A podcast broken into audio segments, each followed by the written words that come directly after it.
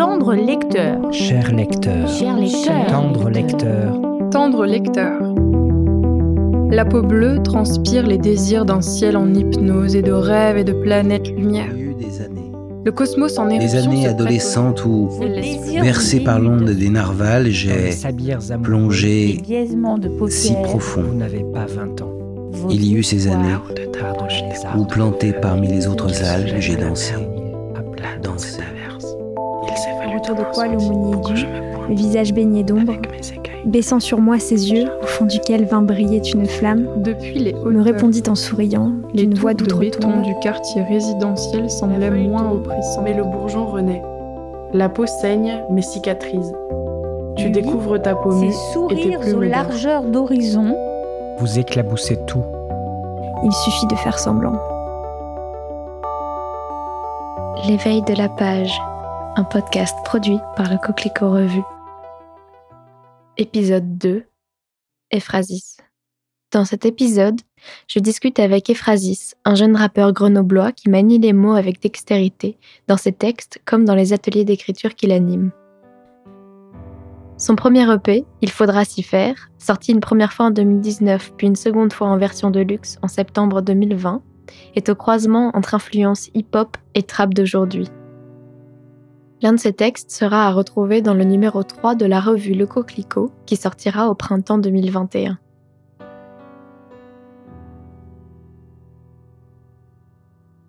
Alors la première question que je voudrais te poser, c'est pourquoi tu as choisi Ephrasis comme nom d'artiste et quel sens ce nom a pour toi? Ephrasis, c'est un nom que j'ai choisi euh, instinctivement, qui vient d'une figure de style, une figure de style française qui est peu connue, qui s'appelle l'Ekphrasis. Moi, j'ai choisi de la vulgariser pour euh, rendre ce nom plus élégant, et puis pour montrer que le rap, c'est un genre de la vulgarisation. Vulgariser, c'est rendre accessible euh, au plus grand nombre. C'était pour souligner mon goût pour les figures de style, en fait. Pour les mots, pour la rhétorique, pour la rythmique, euh, pour souligner mon goût pour les lettres Et c'est quoi la, la figure de style du coup? C'est euh, la, la description précise, détaillée, nette de la réalité dans l'art. Mais essayer d'être le plus pertinent possible, de donner à voir le plus précisément, le plus vraisemblablement euh, possible. Et ça aussi, je trouve que c'est quand même intéressant de l'appliquer au rap. Est-ce que tu peux nous parler de ton rapport à l'écriture et aux mots plus généralement? Ça peut aussi être la lecture. Et j'aurais voulu savoir aussi si tu écrivais hors du rap, hors de, de la forme du rap, et si oui, depuis combien de temps? J'explique souvent mon, mon lien euh, euh, matriciel avec l'écriture dans le fait que je suis fils unique et que j'avais beaucoup de temps quand j'étais petit et beaucoup d'émotions et que du coup moi le moyen de les comprendre et de les retranscrire c'était l'écrit. Très tôt ça a été l'écrit. J'écrivais des mots en fait moi j'aimais bien écrire juste des mots et puis ensuite euh, je suis euh, j'en suis venu à écrire des poésies. Je, je, lis pas je suis pas quelqu'un qui lit beaucoup ça étonne souvent les gens mais moi je lis peu. J'écris un peu de théâtre ce qui est pas évident je trouve que c'est un genre très compliqué à lire et à écrire. Et puis, euh, donc l'écriture a toujours marqué ma vie, ça a toujours été un moyen pour moi de figer des, des événements, de figer un temps qui ne reviendra pas. Et en parallèle, j'ai toujours écouté du rap. Et puis, bah, rapidement, en fait, tu en viens, tu passes de la poésie au rap super facilement.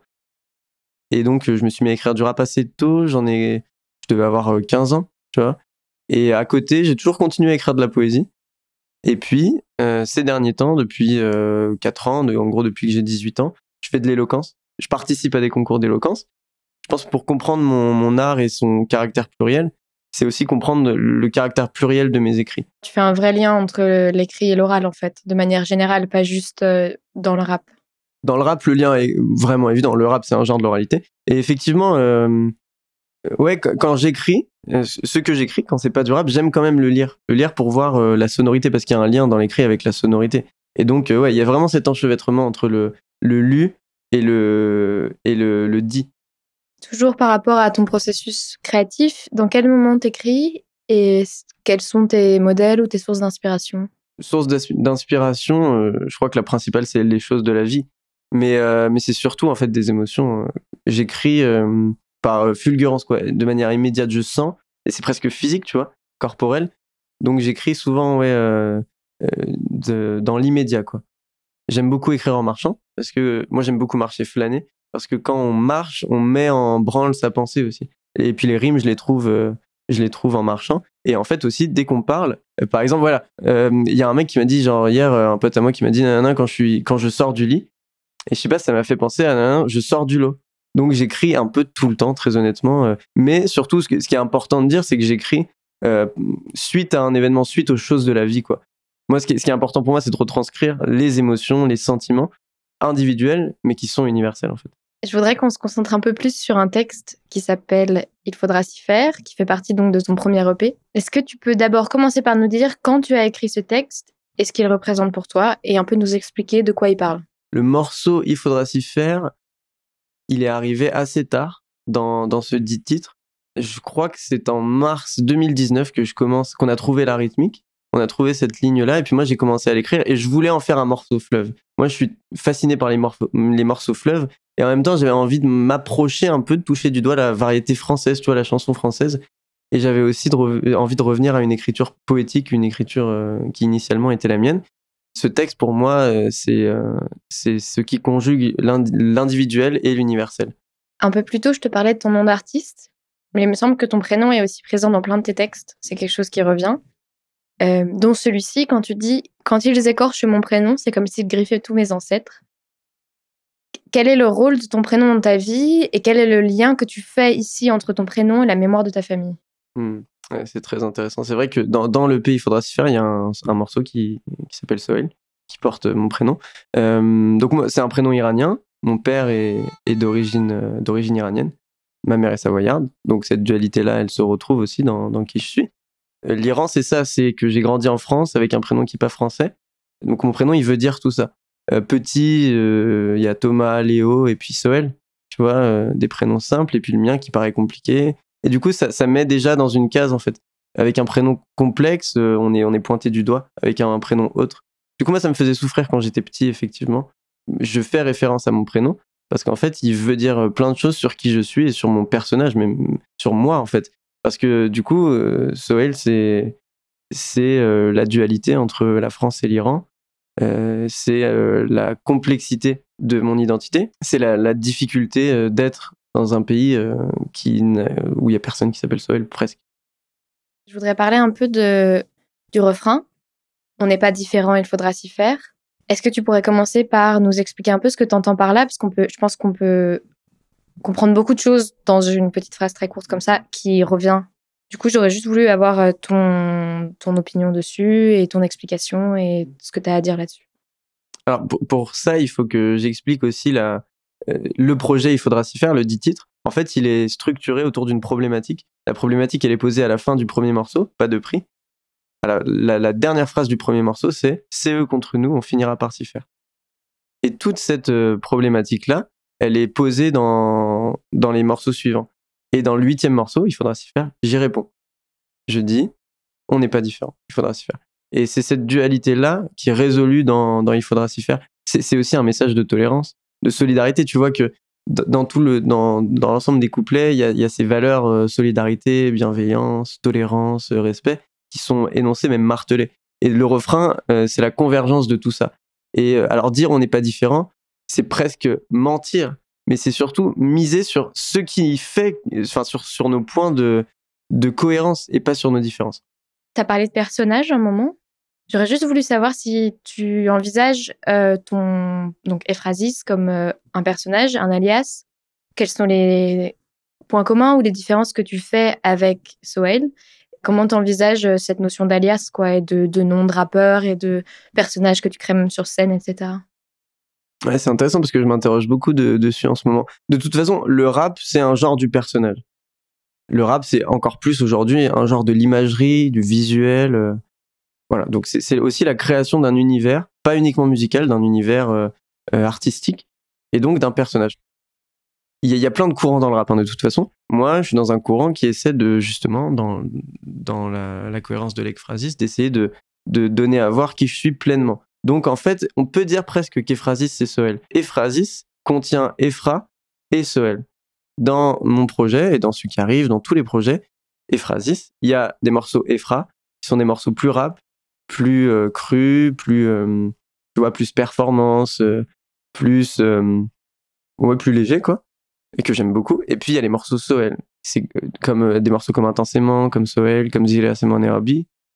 Quand tu dis et donc on n'est pas différent, tu parles de, de la dichotomie entre le eux et le, et le moi ou le eux et le nous. Pour toi, c'est qui le E? Donc toi, t'entendrais quoi par le E? Quelle, quelle sorte de, de groupe de gens ou de choses ou de, de moments ça pourrait être?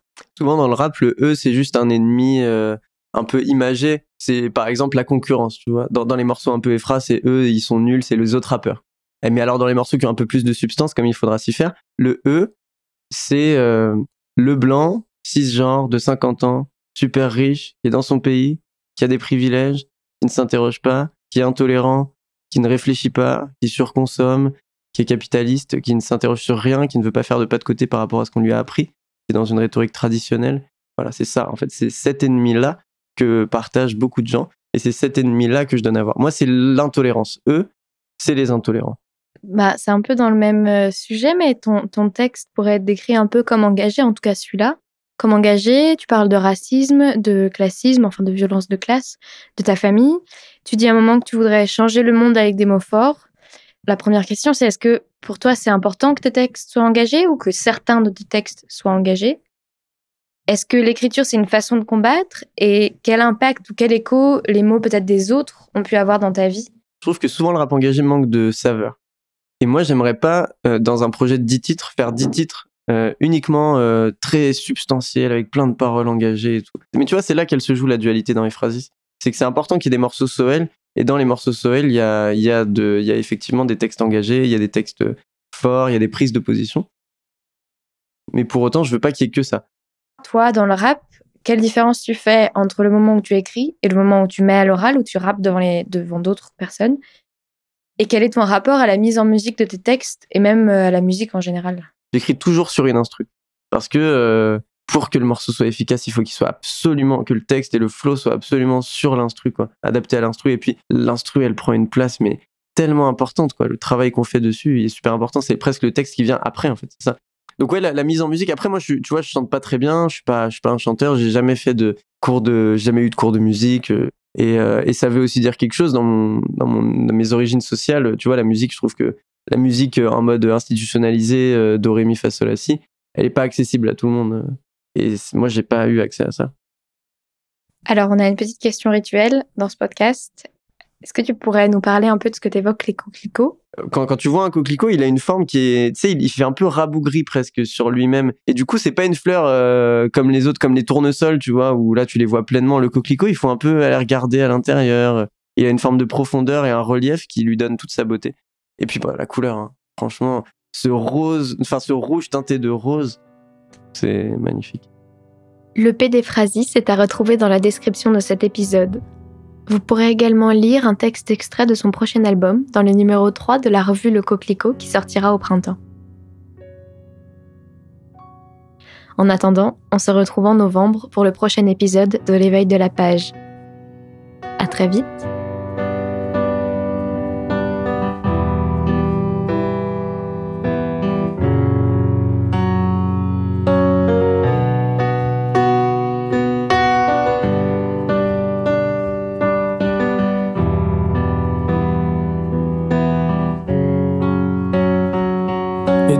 Bavure policière est devenue un pléonasme, la cité se révolte fort, n'en déplaise aux lâches. La boulotte revanche je me réveille, il est 10h17. Je commence à m'interroger sur les désordres du siècle. Je vois nos fronts s'attrister dans une France crispée.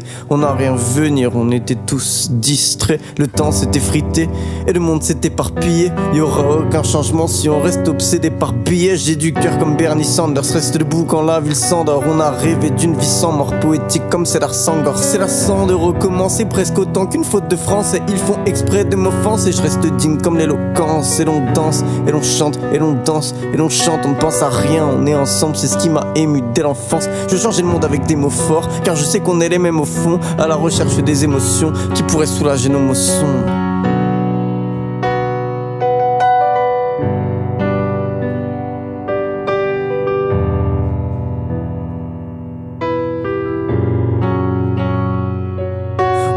Pas différent, il faudra s'y faire. On n'est pas différent, il faudra s'y faire.